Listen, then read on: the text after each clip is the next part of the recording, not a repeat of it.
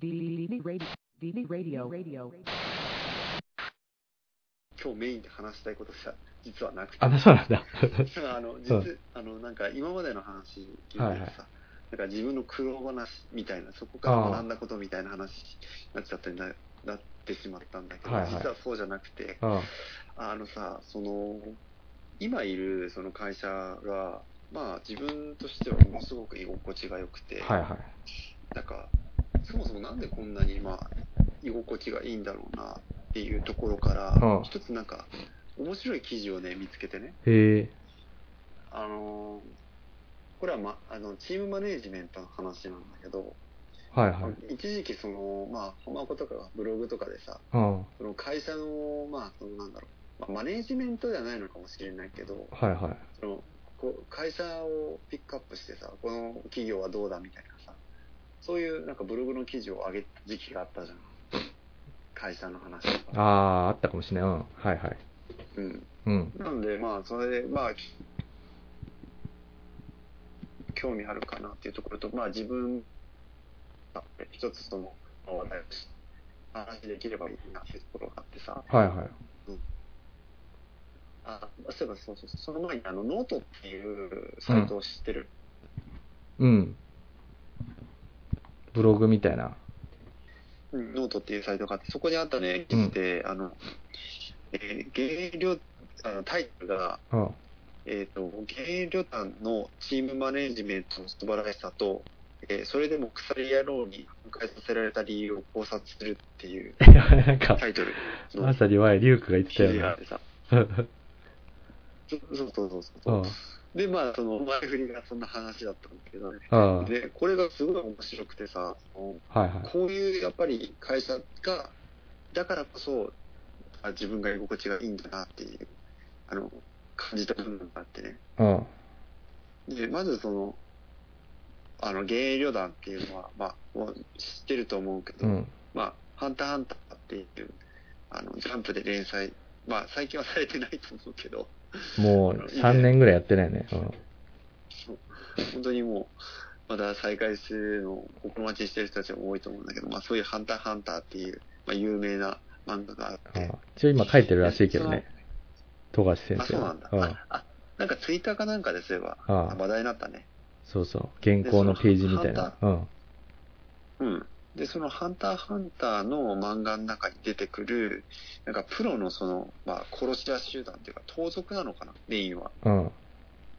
芸旅団っていう、まあ、組織がいて、その芸旅団っていうのが、実は、まあ、この記事に書いてあるんだけど、あの、心理的安全性っていうのがものすごい高い、まあ、チームだと。え、そうなの？うん常になんか命を売られてるような感じがするけどね。あうん。でね、この心理的安全性っていうのは、今、浜岡が言った通り、その、常に危険にさらされてるかっていう意味の言葉ではなくて、うん。あの、マネジメントでいう心理的安全性っていうのは、うん。すごい簡単に言うと、うん。大勢の、その、例えばチームメンバー、チームに対して自分のその評価とか、あと、まあ、批判、まあ、批判を気にせずに気兼ねなくうん。発が発言ができる状態かどうかっていうことを心理的安全性っていうんだって。あー、なるほど。自由にだから意見が言えるチームかどうかってこと。うん。っていうことなんだって。で、そういう意味で考えると、うんまあ知っての通り、その、原旅団のメンバーって、まあその、リーダーって言われている、うん。なんていうの真ん中にいるリーダーの、リーダー、団長だよね。うん。団長を中心とした組織ではあるものの、うん。まあその、なんだろうな。結構みんなフレンドリーなんだよね。はいはい。お互いにさ、なんか普通にタメ語で喋ったりとかさ、うん。別になんかね、あの団長が偉いから、その団員たちは、すごい、なんだろう敬語使ったりとか全然しないし、うん。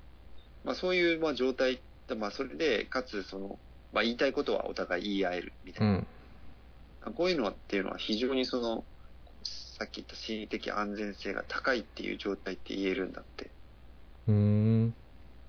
で、まあその、し心理的安全性とさっき言ったスタートアップ企業の関係なんだけど、うん。スタートアップの企業って当たり前だけどさ、最初ってまあ人数少ないわけじゃん。うん。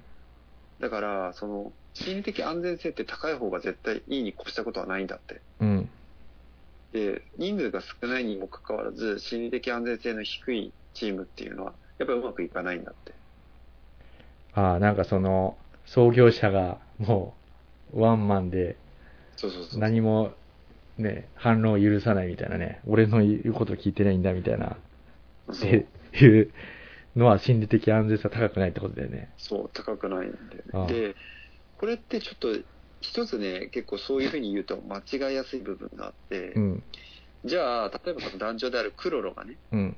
あの、なんかこう、この方向でやるみたいなふうに、まあ、例えば言うじゃん。うん。例えば、あの、今回はここで、まあ、強盗するみたいな。はいはい。で、それに対して、じゃあ、その従わないかっていうと、そうではないんだよ。うん。あの、団長が言うことは絶対だから、うん。基本的に団員は従わなきゃいけないんだけど、うん。かといって、じゃあ、団員は、その、言いなりかっていうとそうではなくて、うん。やっぱり納得いかなければ、まあ、意見するわけよ。うん。いや、もうふざけんなって、俺はこう考えてるのになんでそういうこと言うんだみたいな。うん。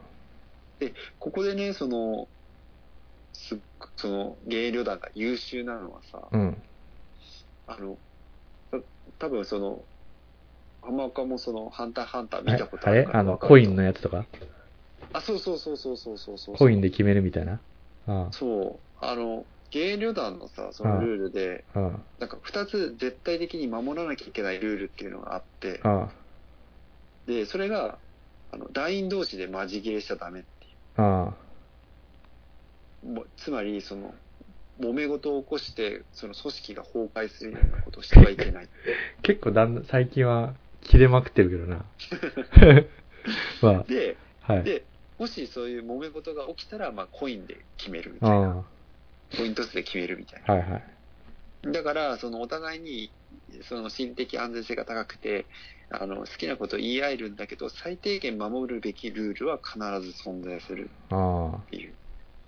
でこれって本当にいいなと思ってあ。、はいはい。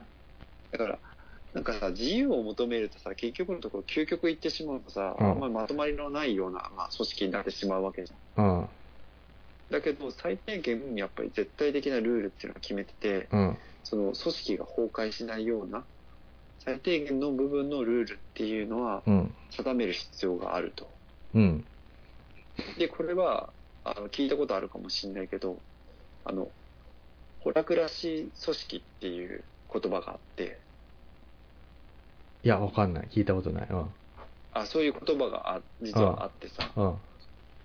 ホラクラシ組織っていう、まあ、その、あの、マネジメントのそういう、まあ、そういう用語があってさ、うん。で、これって何かっていうと、すごい面白いなと思ったのが、うん。そのホラクラシーの特徴って3つあってさ、うん。で、1つがメンバーへの権限の、うん、権メンバーへ権限を与えること。はいはい。で、2つ目が、人ではなくて、ロール、つまり役割うん。に仕事をつける。はいはいはい。で、3つ目が、あの必ず、えっ、と、守るべき、うん。そういうルールがあるうん。っていう、最低限ね、守るべきルールがあるっていう、はいはい。この3つの特徴を、えっ、と、ホラクラシーっていうふうに言ってるんだよ。うん。で、例えばその、まあ、ハンターハンターのその、ゲーム団で言うと、うんまず1つ目の、うん。その、メンバーへの、あの、権限、メンバーに権限を与えるっていうのはどういうことかっていうと、うん。さっき言った通り、基本的にその活動の方針っていうのは団長であるクロロが決めるんだけども、うん。ここですごい重要なことが、その、こえっと、個別の、その、例えば団員、あ、団員っていうか、その、例えば、まあ、何でもいいんだけど、その、ちょっとごめん、うまく言葉がまとまんないんだけど、うん。個別個別の戦術とか、戦闘は、団員ごとに裁量が任されてるんだよね。まあ、だからあれでね、鑑定とその、いちいち本、ね、リーダーにお伺い立てなくても、その現場で自分で判断していいってことだよね。そう。あの、要は結構さ、悪い組織の例としてさ、うん。その現場にまでなんか意見してくるような人っているじゃん。はいはいはい。そういうことはしないっていうことだよね。だからお互い、まあうんプロ意識を持ってやってる以上、うん。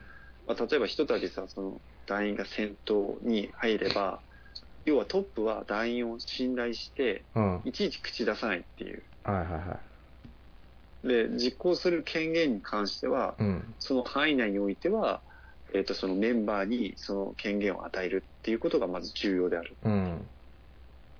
話だね。でまあ、こうすればさ、団員もまあもちろんその自分が信じてもらってるっていうふうに思って、上に対して信頼をするし、うん。やっぱり責任感も生まれるってことだよね。うん。自分で自分の知り合いへ行かなきゃいけないと。はいはいはい。強く意識するようになるから、やっぱり成長にもつながるっていう、うん。まあ、いい相乗効果があるっていう、まあ、話だと。自分はそういうふうに解釈してるんだけど。はいはい。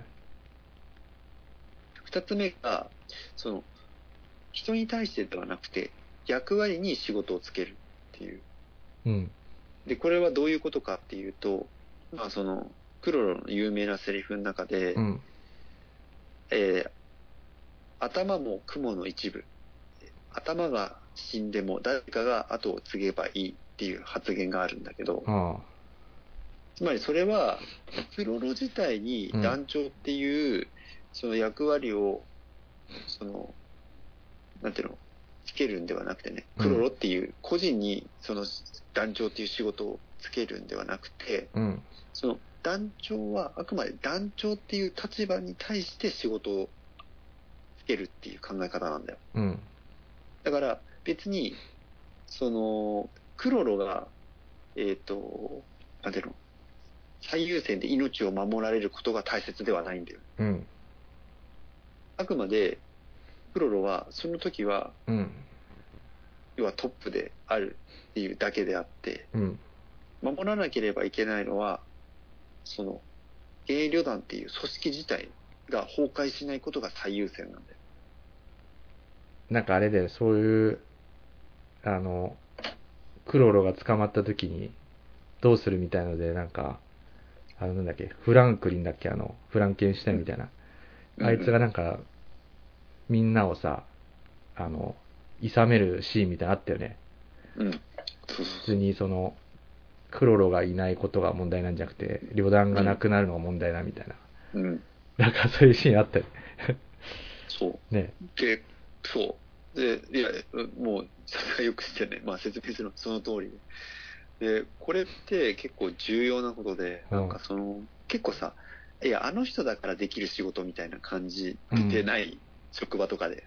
あるある。なんかな、何々さんだからみたいな。この、うん、これは、そうだね、何々したに聞こうとかね、そういう。う。うんん。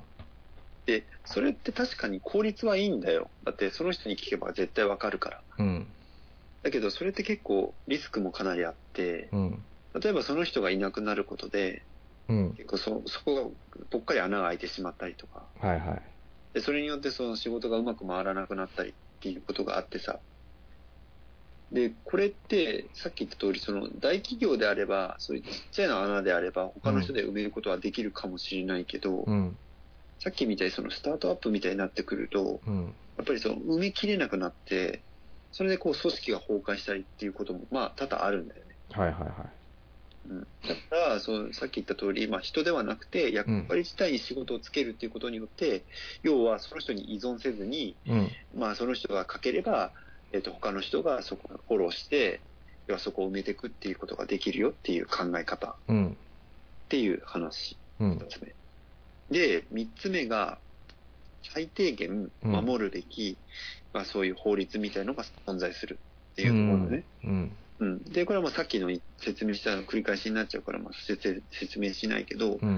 やっぱりその、最低限やっぱりその組織としてやっていく以上は、ルールは必要なもんで、うん。でそれはやっぱりちゃんと決めとかないと、やっぱり崩壊してしまうから、うん。うんまあ自由にやる、まあ自由を尊重はするんだけど、ここだけは守っときましょうっていう例なルールは設定しておくっていう話はいはいはいはい。が3つ目なんで、で、うんこれが、ホラクラシっていう、まあ、組織うん。だけど、これがまさに本当に、さすがと言うべきか、富樫先生ってすごくてさ、すごいね。そうまさに余談が当てはまるんだ。うん。ここれってさ、実は本当最近なんだよ。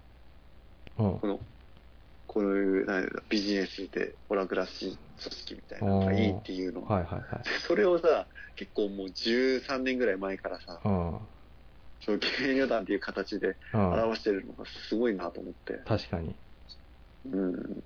いや、もうなんかそういう先見性というかさ、全然ね、た、あの、たただのって言い方なんだけど、漫画家なのにさ、うん。そういうのをこういったところに落とし込むっていうのは、まあ、すごいなと思って。あうん。あ、なるほど。うん。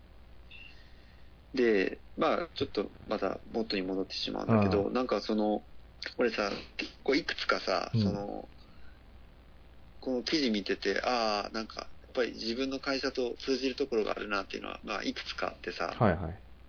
で、例えばさっき出てきた、その、なんだろう、あんまり上下関係ってないんだよね。うーん。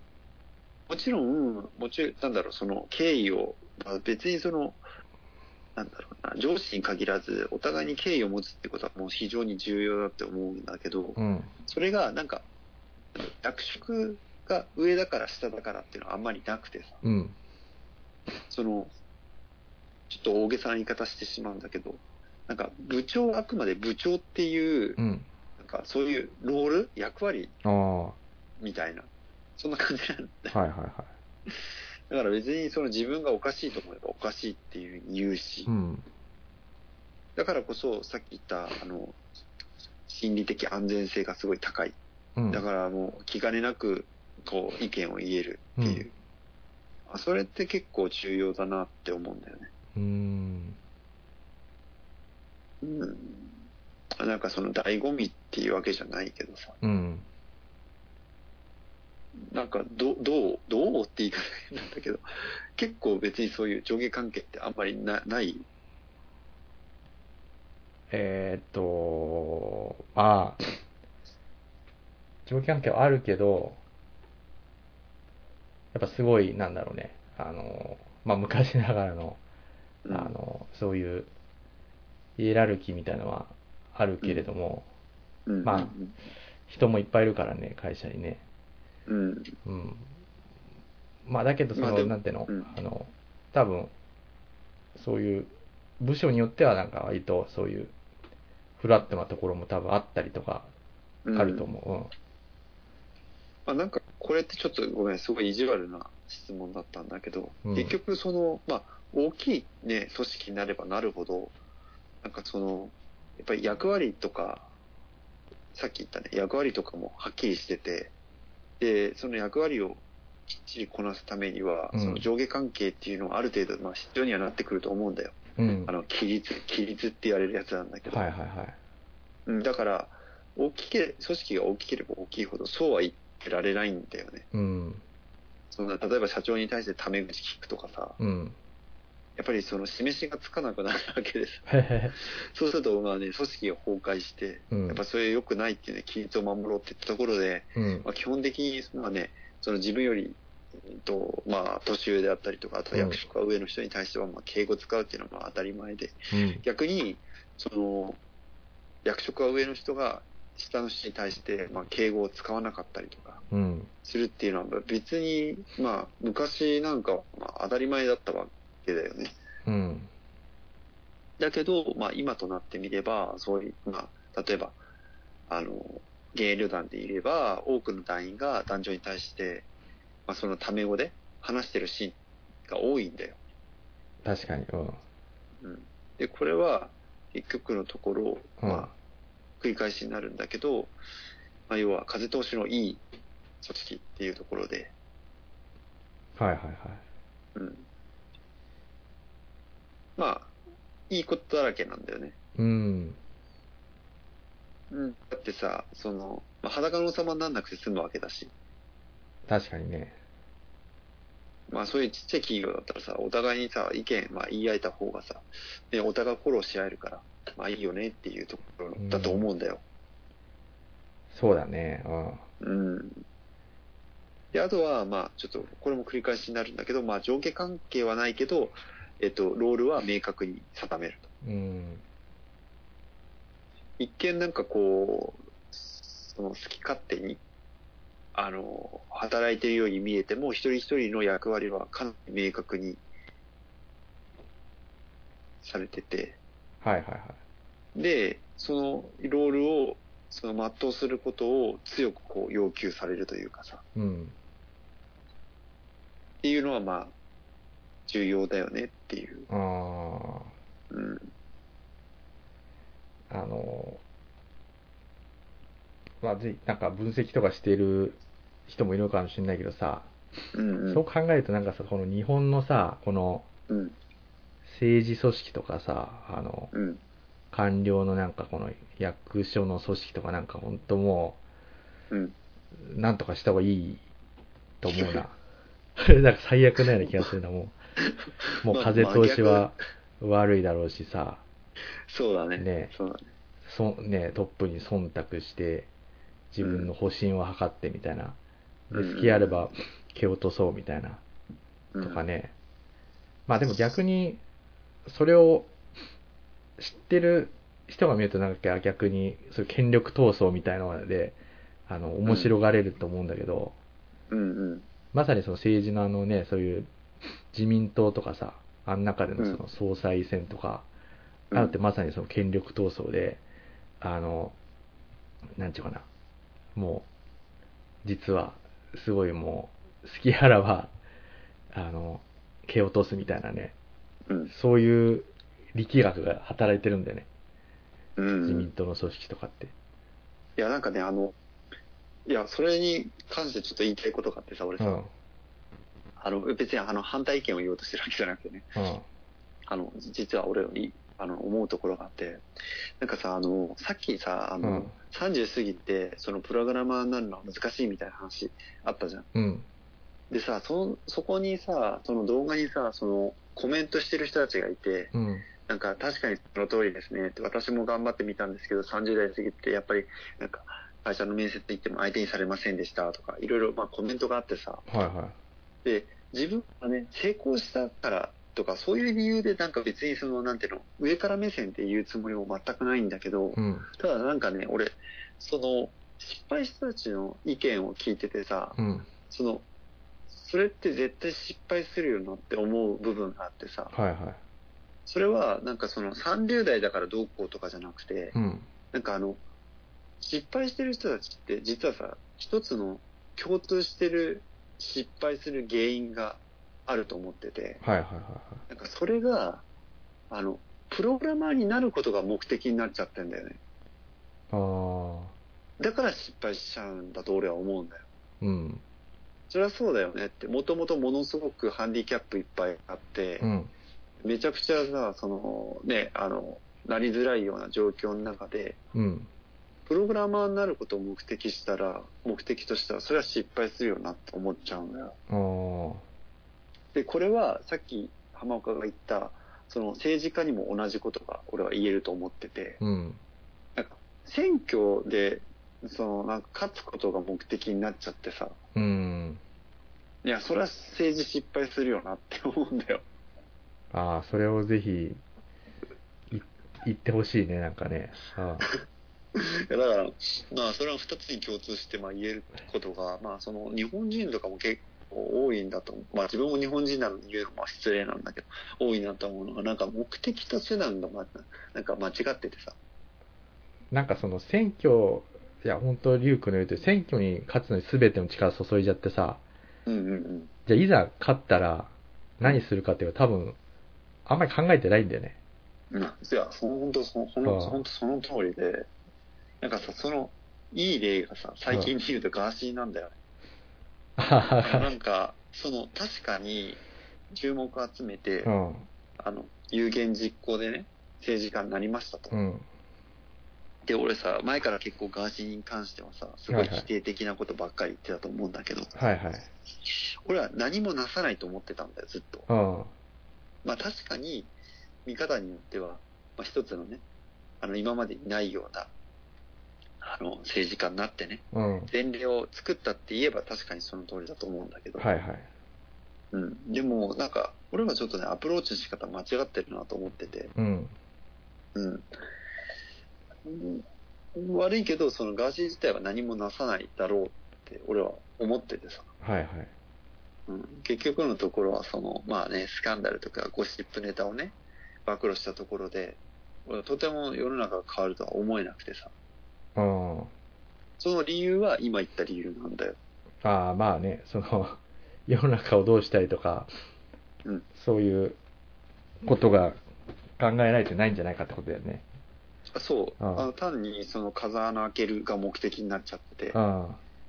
うん、それじゃあ、やっぱ弱いんだよ、ものすごく。はいはいはい。何し、何がしたいかっていう目的がはっきりしてないから。うん。うん、だから、さっき言った、えーっと、30代の転職もそうだし、はいはい。政治家もそうだし、うん。まあ、そのガーシーもそうだと思うんだけど、うん、うまくいかないんじゃないかなっていう、まあ、ごめん。まあ、一つの意見いや、だと思うんだよね。なんだろう、でも逆に本当考えてる人ってどれだけいるのかなっていうのがね、ちょっと疑問だけどね。うん。なんか。いや、なんかその、自分が考える考えてる人、まあ考えてるっていうのもちょっと語弊があるのかもしれないんだけど、うん。なんかね、立花さんって、俺もうなんかすそういう意味ですごいなって思ってて、あの人ってさ、まあ周りからものすごい言われてるけどさ、うん。言ってること変えないじゃん。うん。まあその本当にずっと前からさ、その要は、その要は、既得権益をぶち壊したいと。はいはい。で、その足がかりとなる、まあその NHK うん。を壊したい、壊したいって。もう、それずっと変わってないじゃん。うん。言ってることが。うん。だから俺それがすごいなと思ってて。ああ、そうだよね。もう結構、10年以上前から、うん。あの、ね、なんていうの、その、目的が変わってないみたいなことは言ってたね。うん。うん。で、結局のところ、その手段はいろんな手段取るけど、目的は変わだからそのガーシーをね、当選させて、うん。要はそういう必要な、えっ、と、政治的な活動をするために必要なうん。資金を集めるとかね。なんかそういう手段はその時に応じて変えるけど、うん目的は変えてないっていう、そこに凄さがあると思ってんだよ。はいはいはいはい。うん。だからそういう意味で、立花さんはすごいなっていうふうに、自分は感じるんだよね。うん。うん。話になってきたけど。あ、言うよ。うん。まあそう、そう思ってるっていう話。うん。で、あとちょっと話を戻すと、あとね、俺、その、そのゲーム団の中で、まあ、この記事にも書かれてるんだけど、こうあるべきだなって思う部分があってさ、うん。それはさ、その、確かに、その、役割としてね、団長が絶対的で、うん。団長が言ったことは従わなきゃいけないんだけど、うん。その上で重要だなと思うのが、その命令は命令なんだけど、うんなぜそうすべきかっていうことを、丁寧に上長が部下に対して説明するってところ俺すごいなと思って。で、幻影旅団で言うと何かっていうと、うん。その、ヨークシーシティ編で、うんそのなんか団長が、団長のクロロがノブナガにその命令するシーンがあってさ、うん。その命令が何かっていうとさ、あの、うん。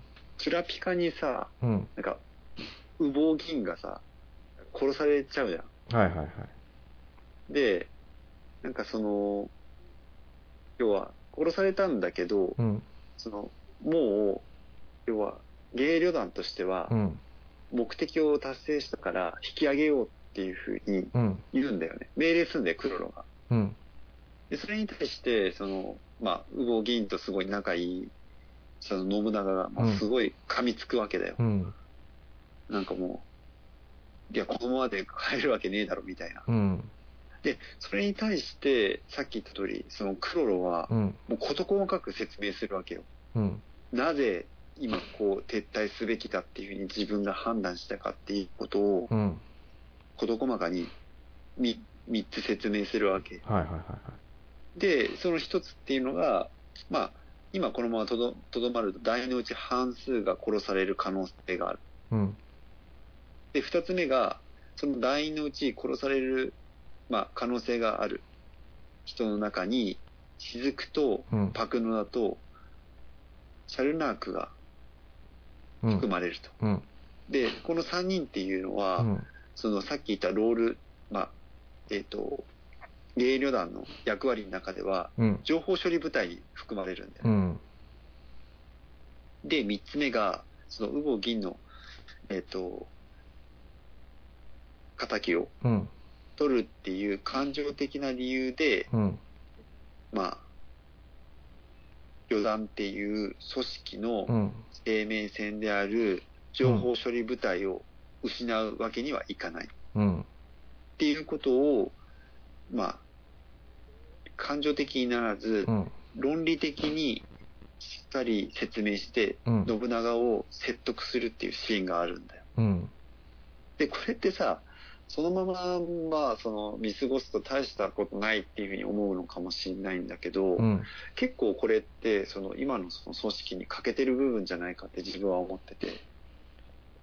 まああれだよね、あの、せ政治家にも言えるよね。ちゃんと説明しないみたいなね。なんでそうなったのか、そういうふうに決めたのかみたいなね。う。うんん。いや、確そかにそれはあるわの。、うん。ね、あの、命令っていうのは、とても重要なことだし、うん。あの部下である以上はそれに従わなきゃいけないとは思うんだけど、うんでもさ、やっぱりさ、その、納得してやることと納得せずにやることって、まあうん当たり前だけど全然違うんだよね、仕事としても。うん。だからその部分は、やっぱり上司として時間をかけてうん、部下を説得するっていう、まあ説明をしっかりするっていうことは、意外とできてないし、重要だなってすごい自分も、まあ実感するというか、あうん。あ、なるほどね。まあ、例えば、まあ、例え話なんだけど、まあ、半年近くやってきたプロジェクトなのに、うん。まあ、その会社の理由で、うん。あの、辞めますと決定した。うん。で、まあ、確かに、その会社の決定って言ってしまえばそれで終わってしまうんだけど、うん。でもなんでその会社が、その、ね、あの、プロジェクトを辞めるかっていうに至った説明を、やっぱりしっかりする、するのとしないのと全然違うんだよね。うん。やっぱりその部下の、まあ、モチベーションにも関わってくるし、うん。まあ、これから先また同じこと繰り返されるのかと思うとさ、やっぱりうん身も入らなくなってくるじゃん。うん。納得してなければ。はいはいはいはい。うん。だから、これはなんかその、まあ、記事にも書かれたけど、いやー、すごい実感するなと思ってさ。ああ、なるほどね。いや、うん。なんか、それで、いや、ただ多分本当そういう組織が、すごい理想だと思うんだけどさ、うんうん。あの、まあ、ぜひ機会があったらちょっと見てほしいさ、あの、うん。ちょっと、面白い映画が最近見たんだけどさ、おうおうぜひ。あの、まあ、アマゾンプライムで、あの、まあ、無有無料じゃないんだけど、なんかちょっと、あの、レンタルして見たんだけれども、うん。あの、政治を舞台、あの、テーマにしてる、あの、ドキュメンタリーで、うん。で日本の映画なんだけど、あの、タイトルがね、あの、ハリボテっていう、ひらがなのタイトルで、何かっていうと、あの、富山県の、あの、市、富山市、富山市の市議会議員の話で、うんなんかあの、地元のテレビ局でさ、あの、うんチューリップテレビっていうのがあるんだけど、富山で、うん。の、あの、なんていうの、取材班が、あの、不正にあの、予算を使ってるっていうのを、あの、暴いてさ、うん。あの、県、あ、市議会か。市議会って、まあ、多分100人もいないと思うんだけど、そのうち、えっ、とね、15人ぐらいが1ヶ月の間に辞めるっていう。前代未聞の事件が起きてさ。ほうほうほうほで、まあ、結論だけ言っちゃうと、それっていうのは、あくまでその、なんていうの、日本の一つの縮図を表してるに過ぎなくて、う。うん。あの、この、市の市議会ってどこにもあるじゃん。どこでもあるでしょ、どの市にも。うん。で、多分こんなレベルなんだっていうのが、あの、知って、まず一旦絶望するんだけど、絶望を通り越して、あの、笑いになるっていう映画なんだよね。そうん。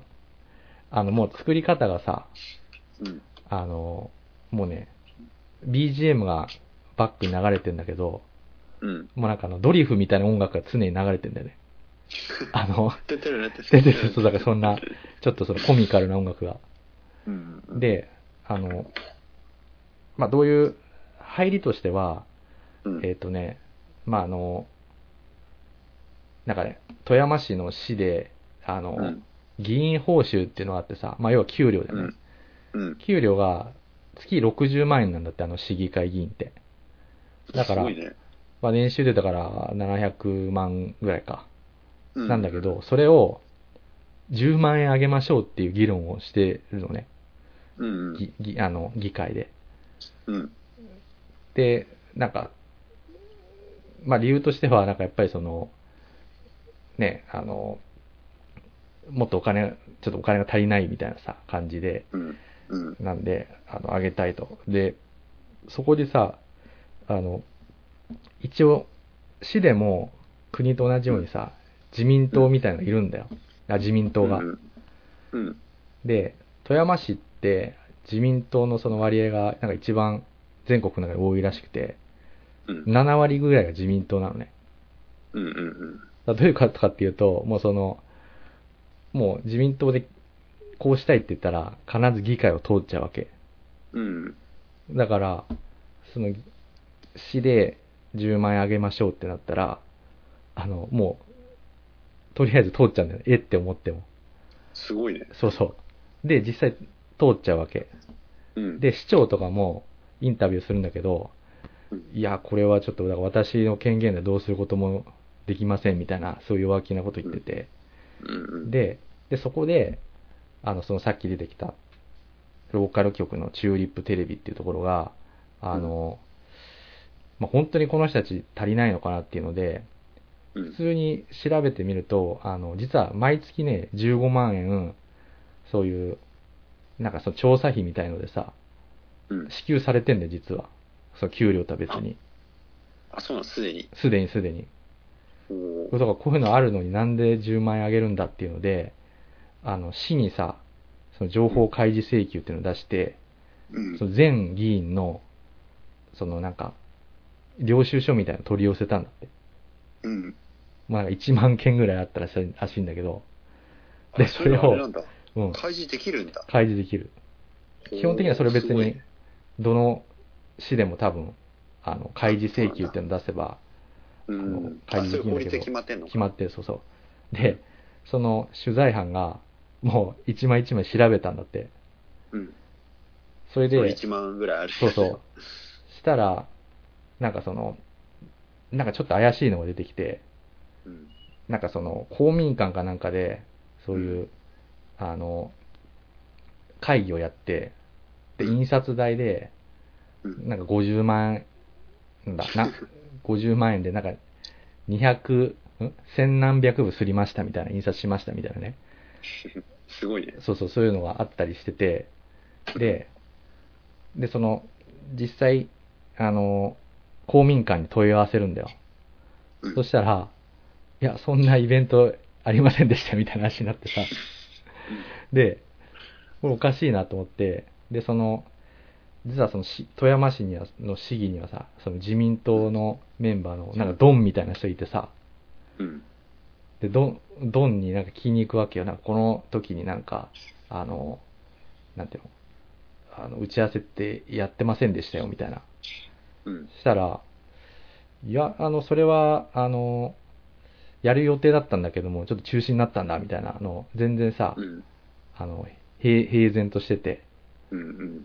で、あの、なんかさ、のらりくらりとされてて、うん。でもな、なんか、あの、何個かそういうのを調べてったら、うん。だんだんそのさ、あの、自民党のドンも、ちょっとなんか、しどろもどろになってきて、うん。で、ある時その、ほんとスクープで、やっぱりその、不正に使ってたっていうのが、あの、バレて、うん。で、そのドンがさ、あの、なんか失踪しちゃうんだよ。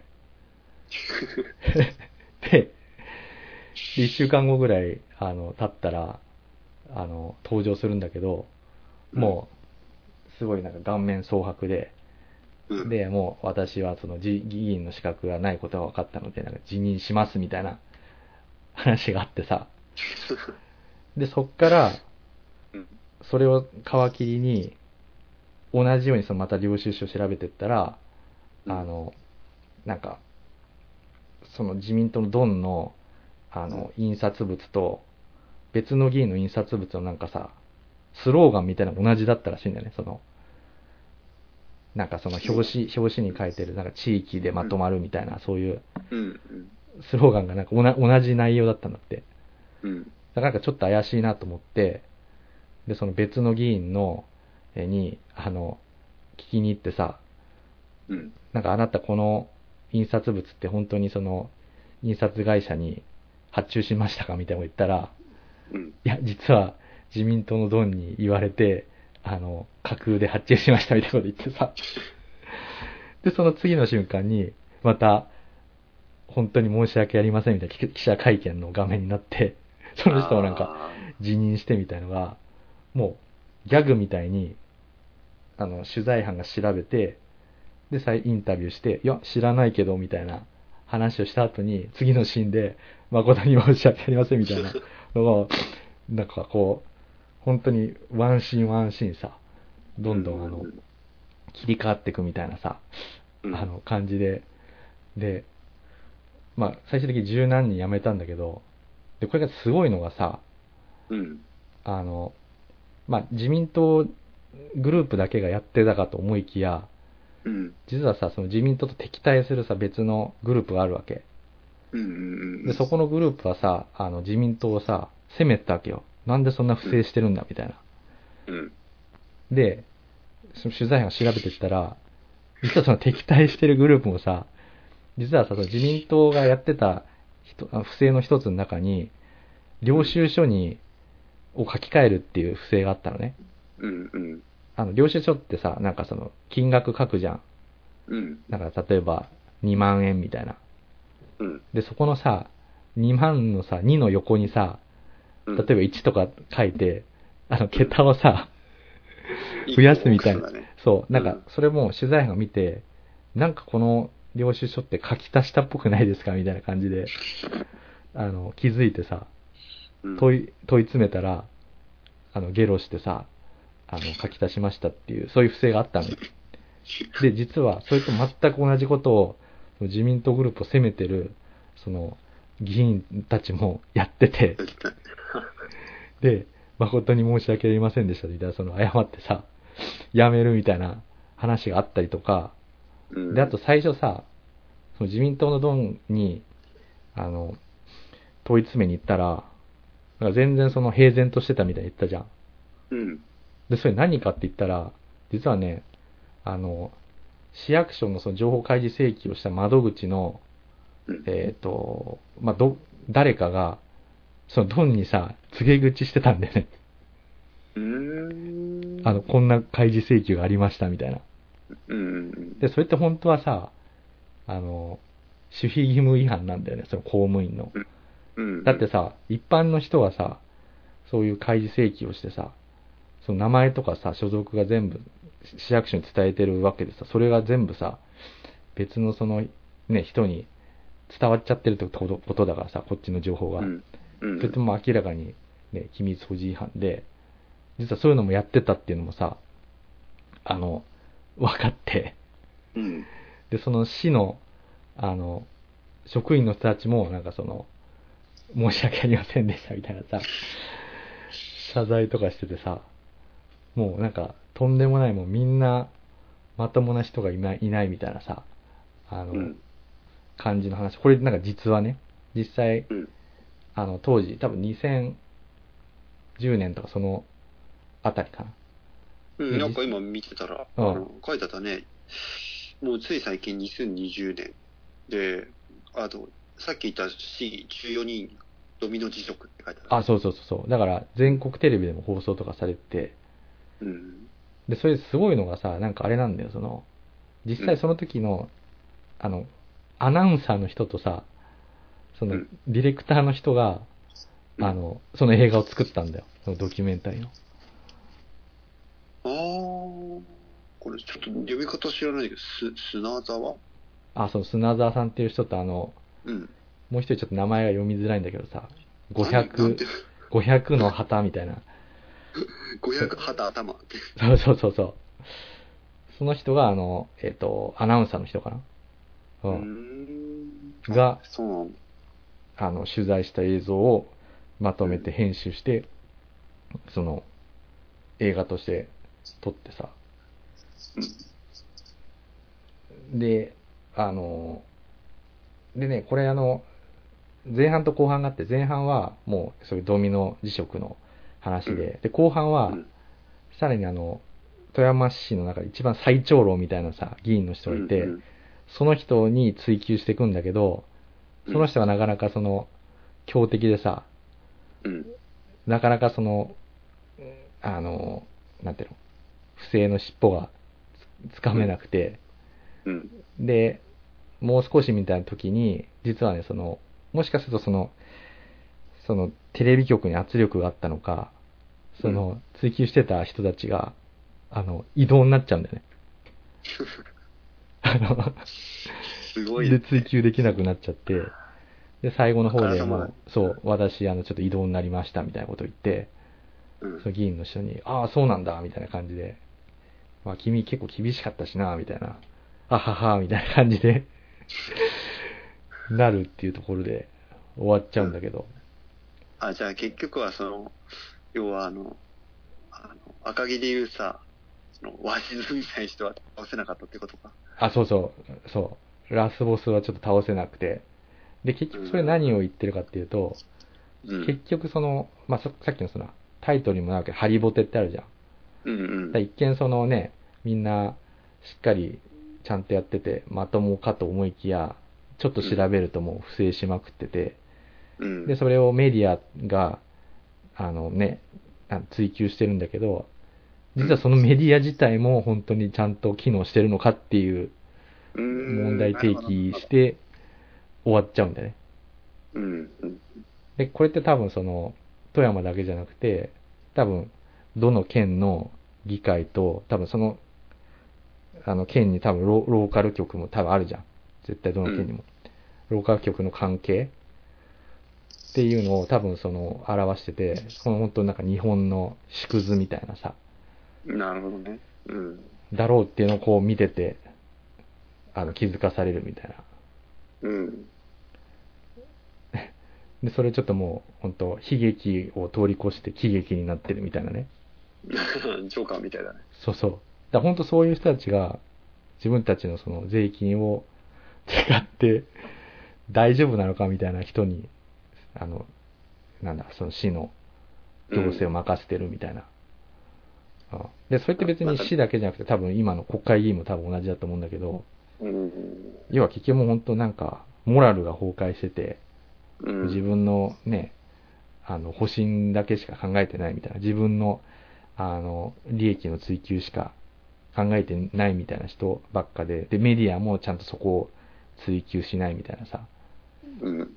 まさにこのね、まあほんと縮図みたいな感じになってるなっていうのを映画を見て、ちょっとね、なんか俺さ、昔からさ、思って、まあ多分専門家に言わせればちゃんとその理由があるんだと思うんだけど、うん、昔からさ、実は政治家っていうその職業に対してさ、うん。なんかその疑問があってさ、あの、なんで政治家、まあ目目的から言ってね、うん、なんで政治家って名誉職にしないんだろうなと思って、ああ。のさ、もし世の中をより良くしたいっていうふうにー、うん、考えて、それが目的だとしたらさ、うん、別に給料安くてよくない？まあいいと思でさ、うんその、本当に世の中変えたいって思ってる人だけが、う。うん、まね、中にはいるわけだから、そういう人がさ、別になればよくてさ、まあ、ちょっと大げさな言い方すると、なんか、もしかしたらね、あの、あの人に言ったらいいあの全然違うって言われちゃうかもしれないんだけど、うん。あの、武士と同じでいいと思うんだよ、俺。え？あの、昔いた武士。あ、武士あ武士。あ。はいは武士い。ってさ、すごく名誉職だったじゃん。うん。でも、ほとんどの人がみんな貧乏だったよね、めちゃくちゃ。うん。でも、それでもものすごい気高い精神を持ってて、自分が武士であるっていうことに誇り持ってたし、うん。まあ、いつさ、自分が命を落としてもいいと思って武士のせ、武士道の精神でやってたわけでしょ。うん。うん、だ俺、そうであるべきだなってすごい思うんだよね。確かにね。だから日本みたいにさ、本当にその、うん日本って結構ほら、2世3世議員って多いじゃん。うん。そんなさっきね、リュウクが言うみたいなそういうさ、世の中を良くしていきたいって言うんだからさ、別にさ、関係ないじゃん、その2世とか3世って。そりゃそうだね。うん。変えたいと思った人がなればいいわけでさ。うん。なんであえてその、親をのさ、ね、あの、多確かに分、地盤を引き継いでるからだと思うんだけどさ。うんうんうん。いや、だから、それ、だからこそ既得権益って言われちゃうんだろうなと思って。うん。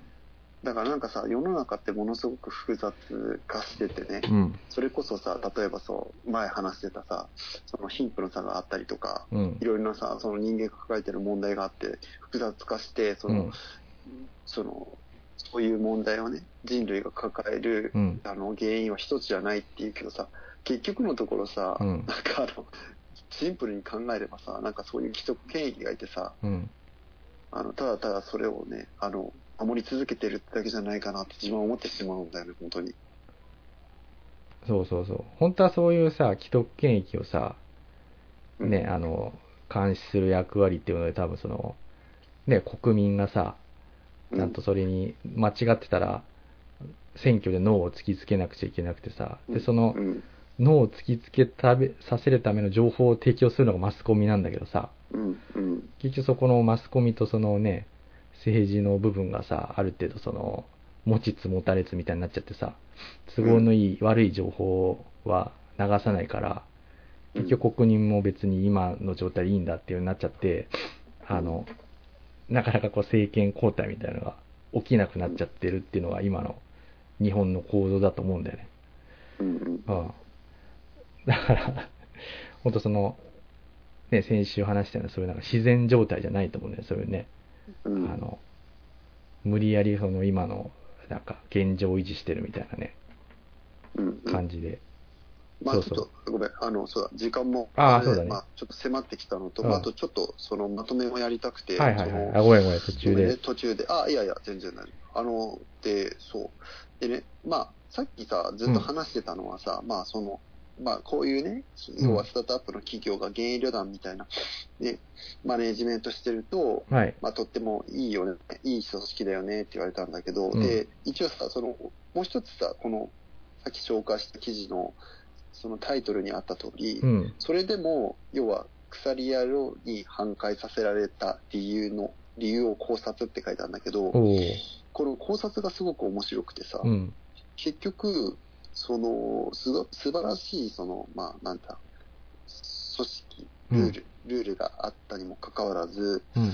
あの、なんで崩壊してしまったかっていう、まあ、その理由なんだけど、うん。それが、その、実際にまあ、漫画読んでみるとわかると思うんだけど、うん。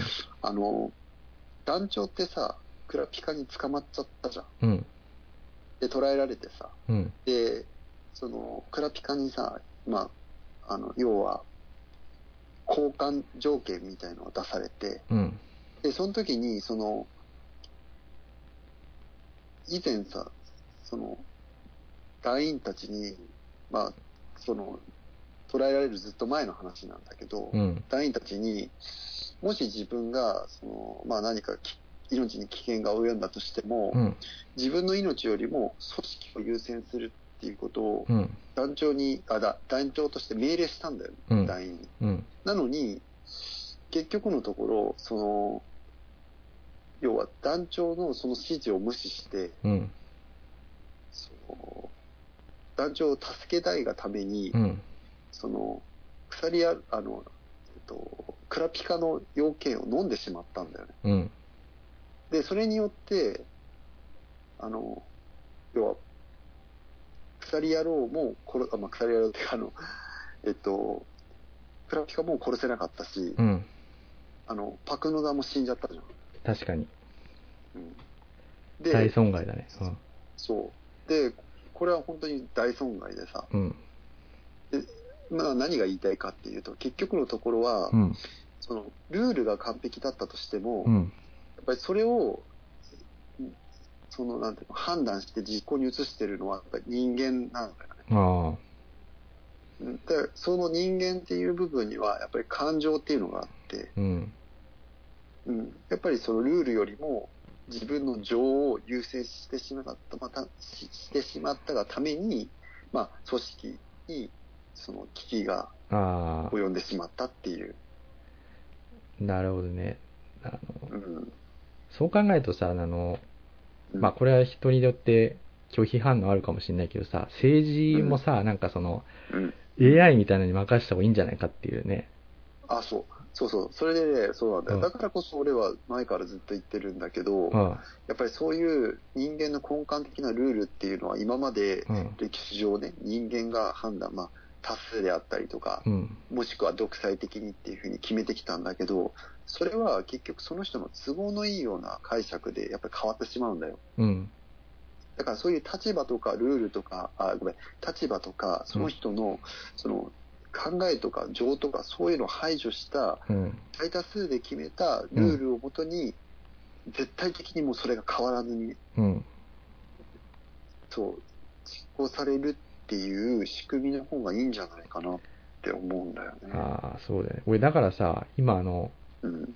まあ別にあんまり長くするつもりはないんだけど、今の中国とかってすごいうん、ね、あの、共産党の体制が習近平さんで盤石で成長もしてるけどさ、やっぱりその人にね、人がに任せてる以上さ、やっぱり絶対どっかでそのなんて間違いってある、あると思うんだよね。うん、その常に合理的な判断を下し続けないといけないわけだからさ。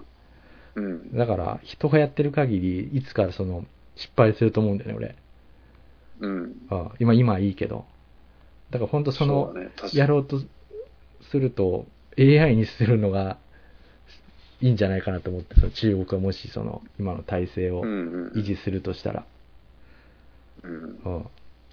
そうだね。だからやっぱこの記事書いてる人も、まあ、その最最後のしあの締めくくりの部分で、うん。要はだからそれだけいい、そのね、マネージメントのなんてルールっていうのが、うん。あの、できたとしても、うん結局そういった、まあ、実行するのが人間である以上は情が、まあ、優先されてしまうので、こういったマネージマネジメントっていうのはやっぱりすごく難しいですよねっていう、まあ、し締めで終わってたんだけどさ。ああ、難しいから、まあ、機械に任せるとかね、まあ、そういうことかもしれないけど、まあ、絶対でも、そういうマネージメントできるってことはある意味、権力があるわけでさ、で、権力って絶対なんかその、強くなれば強くなるほど、やっぱそこに覚えれちゃうっていうのがなんか人情じゃない？